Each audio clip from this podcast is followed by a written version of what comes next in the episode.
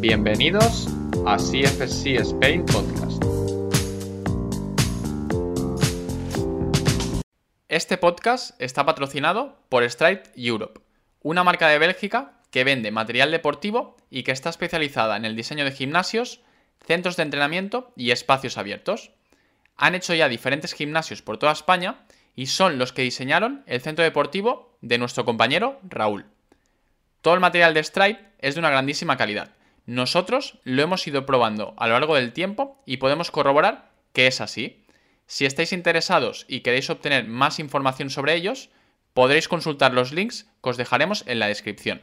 Y ahora os dejo con un nuevo episodio de nuestro podcast. Buenas, bienvenidos a este nuevo episodio de CFSC Spain. Somos Raúl, eh, yo soy Jordi y en este episodio vamos a hablar de eh, entrenamiento con clientes con obesidad. ¿Cómo estás, Raúl? ¿Qué tal? Hola Jordi, muy bien, con ganas de hablar de un tema que creo que muchos profesionales se encuentran y que a veces sin querer pecamos de errores eh, típicos que no, que no deberíamos. Este podcast está basado en un artículo que podéis eh, encontrar en nuestra página web, en cpcspain.com, que está, estará un poco más desarrollado, donde eh, Mike habla de los eh, límites o los limitantes que os podéis encontrar con, con este tipo de clientes, tanto no solo desde un punto de vista de entrenamiento, sino también a nivel de un punto de, un punto de vista de psicología y otros problemas que os podéis encontrar cuando queréis adaptar esos entrenamientos. Yo creo que lo, más importante primero es en, no hablar de, los ejercicios o de las adaptaciones, sino una cosa primordial, y es que la obesidad al final es, algo físico que se ve, pero tampoco, también es algo que no es eh, tangible a nivel psicológico. Es decir, hay unas hay grandes connotaciones psicológicas y grandes limitaciones que este tipo de cliente pueden tener, ¿vale? Sea falta de, seguridad, falta de compromiso con cualquier actividad o con cualquier buen hábito, eh, poca capacidad o, poca... Sí, eso, poca capacidad de autoestima, ¿no? Para hacer las cosas y decir, hostia, lo estoy haciendo bien, eh, todo lo que hacen se relaciona con el fracaso, etcétera, etcétera. Luego, el, un, y bueno. Y, Mike dice que un primer punto para, para mejorar todo esto primero es entrenar a una persona con obesidad. O sea, a partir de aquí podéis, eh, vais a mejorar mucho más que eh, leyendo libros, eh, incluso formarte. Es entrenar con una de ellas y de este modo podéis poder realmente ver lo que es la realidad de esas personas, sobre todo si creas una buena relación con, con ellos. Si te parece, Raúl, eh, podemos tocar el primer punto, eh, que es sobre el tema del cumplimiento, la adherencia, etcétera, y cómo lo podemos abordar. Al final, como, como has comentado, eh, son clientes que están un poco abocados al fracaso, porque al final es algo que lleva dentro suyo muchísimo tiempo, que son malos hábitos durante, durante, mucho tiempo y que no han tenido la voluntad para cambiar esos hábitos o no han sido capaces de hacerlo. Entonces, eh, no es una tarea fácil. Eh, es posible que se desanimen muy rápido y que no sea la primera vez que lo hayan intentado, obviamente, porque son conscientes de, del problema que tienen. Entonces, hay que buscar una manera de, que, de fomentar el éxito, de que vean que mejoran, de que estén contentos, de que se lo pasen bien, porque es algo importante también, es decir, eh, que no sea un sufrimiento. Al final, Mike comenta, comenta, hace referencia a un programa de, América que no sé si aquí, creo que alguna vez han hecho alguna copia de este tipo de programas, donde pues se trataba de programas de donde venía gente muy obesa y tenían que perder peso en muy poco tiempo, ¿no? Y los machacaban, los mataban, los, los, los explotaban psicológicamente. Entonces, es un poco huir de eso y realmente... Em, intentar acompañarnos, acompañaros lo mejor que podamos. Y el acompañamiento es súper importante. Es decir, al final tú vas a ser su figura de apoyo. Y eso implica que tu trabajo, en este caso de clientes, no se limita a la hora de entrenamiento, sino también eh, tienes que implicarte en su día a día. ¿vale? Entonces tienes que intentar que cambien sus hábitos fuera del centro. Si esa persona viene al centro uno o dos, uno dos días a semana, eh, eso de por sí no va a cambiar absolutamente nada. Entonces, tenemos que, intentar, pues, eh, que caminen más durante el día a día, que cambien hábitos que van a afectar y, que van a llevarle al éxito a largo plazo, ¿no? Y, después también, pues, el tema de los, los bajones que van a tener anímicos, eh, estas cosas, pues tenemos que estar ahí para ayudarles e intentar realmente pues que, que acabe siendo un cambio para siempre y no, y no una cosa puntual, ¿no? Entonces creo que, que eso es por donde tenemos que empezar. Y eso va a hacer que, lo iremos comentando luego, que por nuestra parte rompamos un poco esquemas. Es decir, nosotros tenemos nuestra manera de entrenar, nuestra manera de hacer en el centro, pero en estos casos tenemos que conseguir lo primero que sea que cumplan, que entrenen, que se muevan y que vean que puede hacer muchas cosas.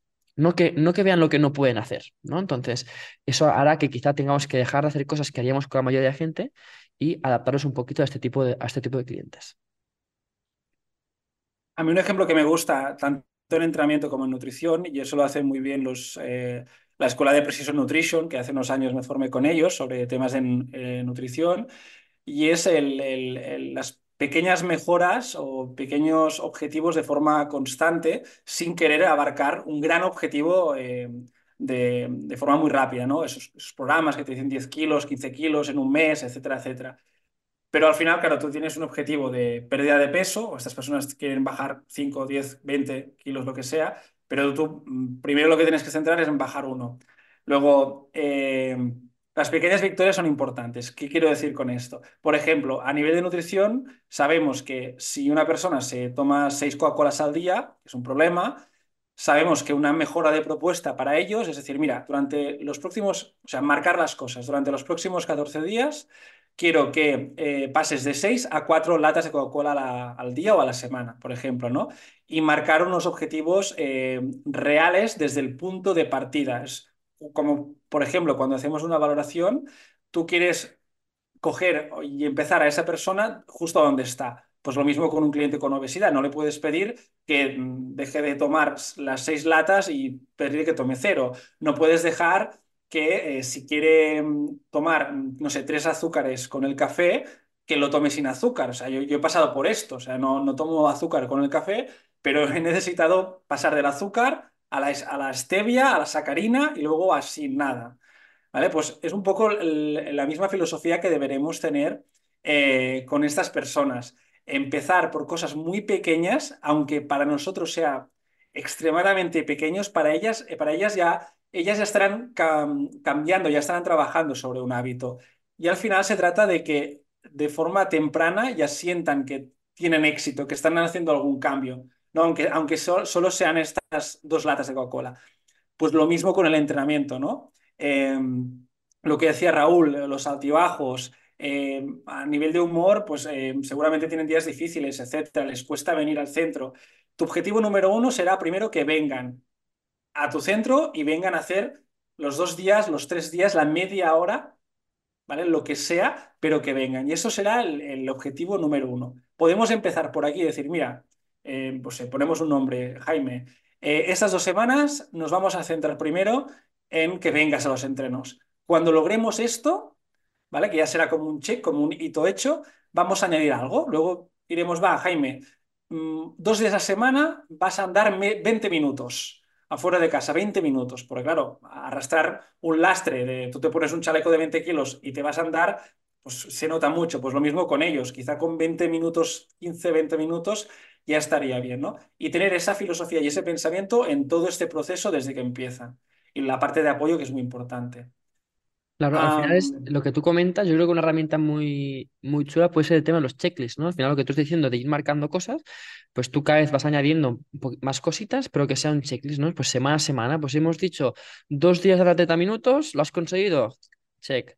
Eh, hemos reducido el consumo de, de bebidas eh, con azúcar a tanto, pues check, y vas haciendo aquí y poco a poco vas sumando cositas, porque él se implique en el proceso y que tú con él le apoyes en ese, en ese proceso. Exacto. Y, luego, una vez tenemos claro pues, eh, esta visión o esta filosofía de, de, las, de, la manera de hacer las cosas con esta persona, luego ya podemos pasar al, al tema del entrenamiento, ¿no? Como decía Raúl, nos tenemos que olvidar un poco eh, de... Nosotros tenemos una, estructura de entrenamiento, sea a través del sistema de CBSC o como lo tengáis en el centro, pero ahí es donde tienes que ser flexible. Eh, seguramente incluso puedes cambiar algún servicio para estas personas. Nosotros tenemos eh, una clienta o dos, una, que de momento ha empezado por dos días a la semana de media hora en entrenamiento personal. Pues son personas que les cuesta al principio estar en grupo, tenemos que mm, hacer, o sea, crear una relación con los entrenadores, que se sientan seguras y que se sientan que salen de ahí, pues que están a gusto, que se sientan bien, etcétera, ¿no? Pues adaptar un poco. Y eso nos pasa en, en, los entrenamientos. Nosotros pues siempre decimos, ¿no? El foam roller, los estiramientos, eh, todo ese proceso, pues quizá lo tenemos que, ver de otro modo y adaptar el programa a, la persona. ¿no? Si quieres, Raúl, por ejemplo, ¿qué primeras cosas podríamos atender a nivel de calentamiento? ¿Crees que podríamos quizá eliminar cosas?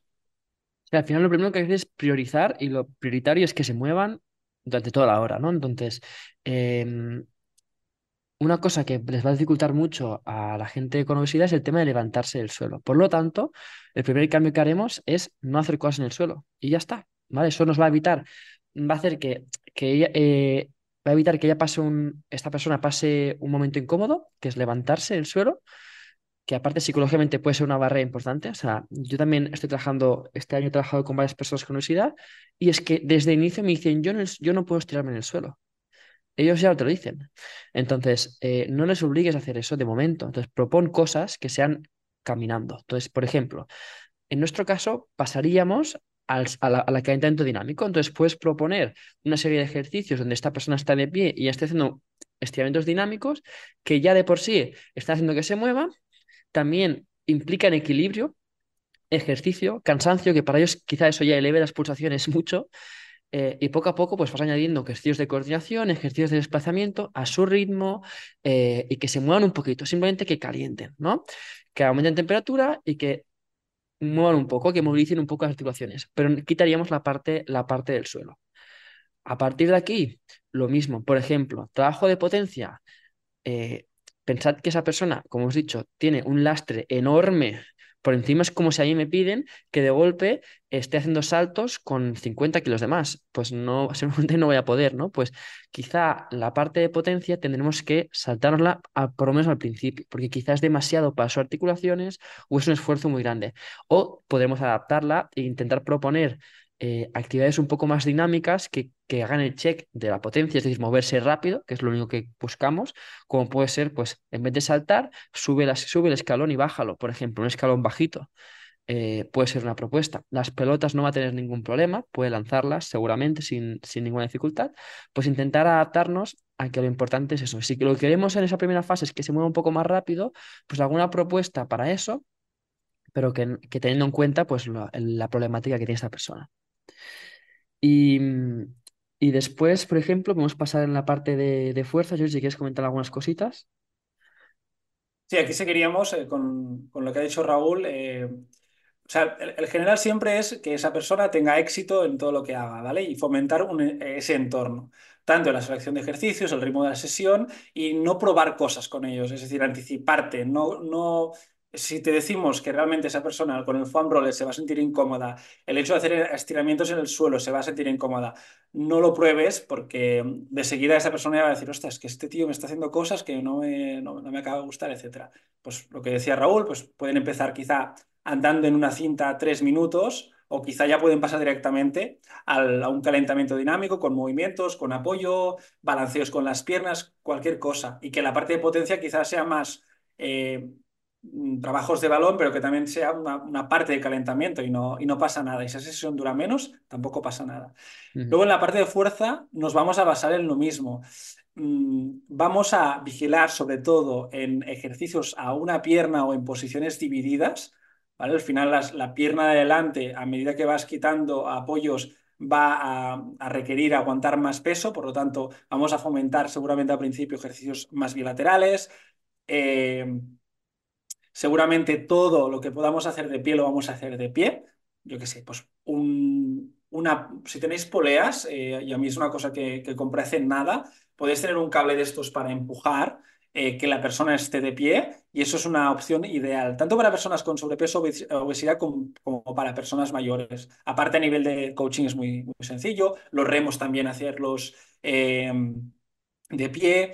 A nivel de dominantes de cadera, pues eh, sí que es cierto que a medida que la persona vaya cogiendo ritmo, puedes probar algún puente glúteo, pero empezar con goblet squat, empezar con, con, pesos muertos, con cargas muy livianas, eh, y poco a poco ir aumentando el rango de movimiento, etcétera, etcétera. Y luego un tema muy importante también es el tema de, del core. Mike, me gusta mucho como lo dice, eh, a ver si lo tengo por aquí. Bueno, ahora no. Hace eso. Dice, el trabajo de core para el cliente con sobrepeso debería ser inicialmente un subproducto de las opciones de ejercicio más que directo, ¿no? ¿Qué quiere decir esto? Pues que seguramente esas personas, mm, por el hecho de estar de pie tirando de una carga con un brazo o el hecho de estar ah, haciendo un, un, press, cualquier ejercicio, esto ya, ya, le va a estimular suficientemente el core como para hacer un trabajo directo. Aparte, si le haces hacer una plancha a una persona con un diámetro de barriga muy grande, se va a sentir súper incómodo. Si le haces un bicho muerto, eh, va a ser muy engorroso por ellos.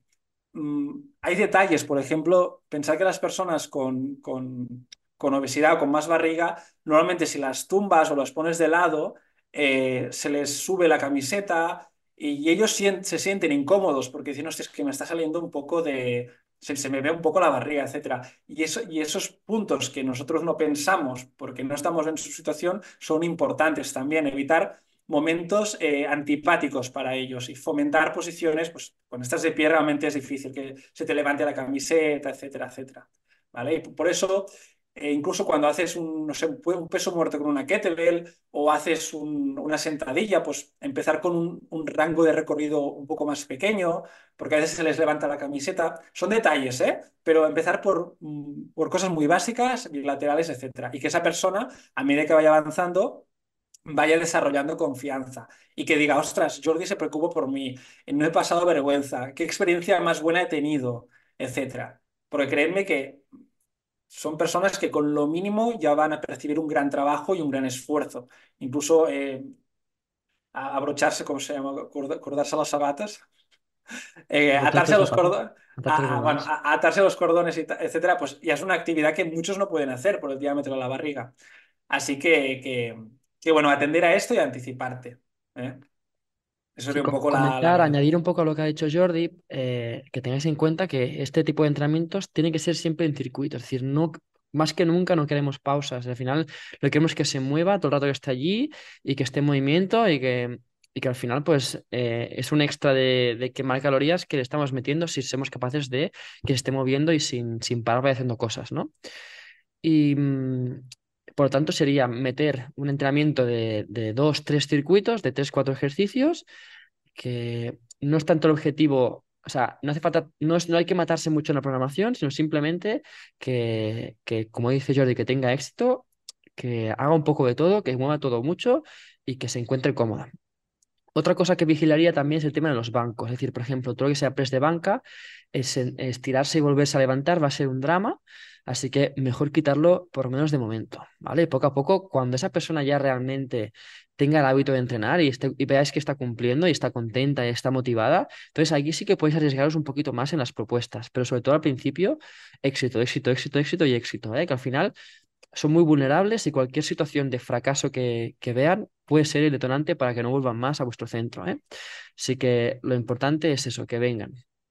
Después, por ejemplo, yo me he encontrado con una persona que no, o sea, que es, tiene obesidad, pero además tiene lesiones. Donde tratar a alguien con obesidad y lesiones, que es algo también va a ser muy común, que tengan problemas, obviamente, pues el hecho de, de, tener ese sobrepeso, pues puede causar problemas. Entonces, eh, yo en mi caso estoy tratando a una persona que tiene problemas de rodilla desde hace muchísimos años, años arrastrando un problema de rodilla, que eso hace una, crea unos, unos cambios a nivel de cómo, cómo tú gestionas tu carga y demás brutales y que es todo un reto, pues intentar proponer ejercicios que, que esa persona se sienta y está trabajando, pero que no se siente que es, es inútil porque no puede hacer casi nada eh, o que esa, esa pierna no funciona y un poco ir quitando miedos. Y la verdad es que, por ejemplo, ha sido un proceso de ir probando, probando, probando, probando cosas, porque para mí también era un poco novedad, pero el hecho de que esa persona vea que te estás preocupando por que esa, porque tenga éxito y que va encontrando que cada día se encuentra mejor, es la clave. Al final yo la habré cagado en algunas propuestas, pero pero al final lo importante es saber rectificar, estar pendiente y que esa persona vea que estás constantemente eh, buscando la manera de encajar eh, lo que esa persona puede hacer y con lo que necesita. Entonces, em, nada, por ejemplo, por cosas que yo he usado muchísimo, la pared es un aliado enorme, o sea, apoyados en la pared, tanto de espaldas como de cara, va a ser eh, muy muy importante para que gestionen su peso corporal con las propuestas que hagas y que tengan un seguro donde puedan agarrar con las manos. Eso va a ser importante. Después también el tema de isometrías, ¿vale? Pensad que es una muy buena manera de entrar. Lo que decías Jordi, por ejemplo, eh, sabemos que los trabajos unilaterales o en posiciones divididas van a costar muchísimo, pero quizá pueden estar en esa posición dividida en la parte de arriba, aguantando solo la posición. Y eso va a ser ya difícil para ellos y va a ser una manera de trabajar esos estabilizadores en el caso de que es una persona que sufra de rodillas, como es mi caso, pues puedes exponerle esas situaciones que te interesan. Eh, pues en isometrías y en rangos muy, muy seguros. Pues tienes que ir buscando esas maneras de entrarla. Otra herramienta súper potente con población para trabajar las piernas en, gente con sobrepeso son los trineos. Al final están de pie y simplemente empujar o arrastrar el trineo. No tiene curva de aprendizaje, son rangos muy pequeños de movimiento. Pues también es una cosa que me ha ayudado muchísimo. Y, y después también se pueden hacer propuestas no solo de pie, sino también sentados. ¿eh? Cuando hacemos remos o, o, empujes puede ser también una opción en el caso, repito, que tenga algún problema de rodillas o, cosas de este tipo. Sentados me refiero en un cajón o alguna cosa así, ¿vale? Los lanzamientos, por ejemplo, cosas así también se, se puede hacer. Y para terminar también, eh, la parte de acondicionamiento, etcétera, eso también hay que verlo un poco con perspectiva. Eh, seguramente eh, el simple hecho de que se mueva durante una hora o 45 minutos o media hora sin parar, eso ya va a ser un reto para ella. Su frecuencia cardíaca seguramente esté bastante por encima. Aparte son personas que a veces tienen obstrucciones a nivel respiratorio, ves que respiran todo el rato un poco bastante más rápido, eso hace que las pulsaciones suban, etcétera pues lo mismo, no, os rayéis con el tema de, meter un trabajo cardiovascular, sobre todo el primer mes, los primeros dos meses, pues quizás su trabajo cardiovascular ya sea el entreno, porque ya, estás con pulsaciones altas. Aparte, si eh, ponéis a alguien en una airbike, eh, con mucha barriga, muchas veces las, las, asas de los agarres les tocan en la barriga y eso también hay que vigilarlo. Eh, por lo tanto, atender a esto, ¿vale? Que, que, pues que a veces no hace falta que eh, haga esta parte, porque su cardio será volver a casa seguramente eh, y habrán cumplido. Más adelante, pues a medida que vayan perdiendo un poco de peso, puedes probar. Incluso eh, he visto, ¿no? sesiones donde la parte de cardio la podéis hacer ah, fuera de la bici y solo mover las asas de los, del airbike, por ejemplo, como si fuera una, una battle row. ¿vale? Pero introducir el trabajo cardiorrespiratorio muy lentamente y sin obsesionarse, porque una sesión con movimiento para ellos ya, es un gran estímulo. Eso es. Y después también intentar acercaros un poco a lo que, a lo que pueden hacer. Si obviamente pues son gente que en un grupo no puede estar por las limitaciones que tiene y van a tener que estar en entrenamiento personal, que obviamente es una inversión más grande para ellos, eh, pues si solo pueden venir un día o lo, lo que sea que pueden hacer, pues lo que, lo que, lo que decíamos antes, hacer propuestas fuera del centro para que simplemente aumenten su, su, su, movimiento durante el día a día y proponerles checklists y ir un poco acompañados en ese proceso. Pero la verdad es que si conseguís ganar a esos clientes y que sean hábitos, será personas agradecidas para siempre contigo y también para ti será un trabajo eh, y un proceso súper súper enriquecedor. Así que os animo a que busquéis la manera de, de entrarles a estas personas y ayudarles como podáis. Eso es. Pues nada, chicos. Em, por hoy estamos. Muchas gracias por estar con nosotros. Eh, recordad que tenéis toda la información de nuestros cursos en nuestra página web. Y nada, Jordi, nos vemos en el próximo episodio. Gracias a todos, nos vemos. Adiós, adiós. Chao.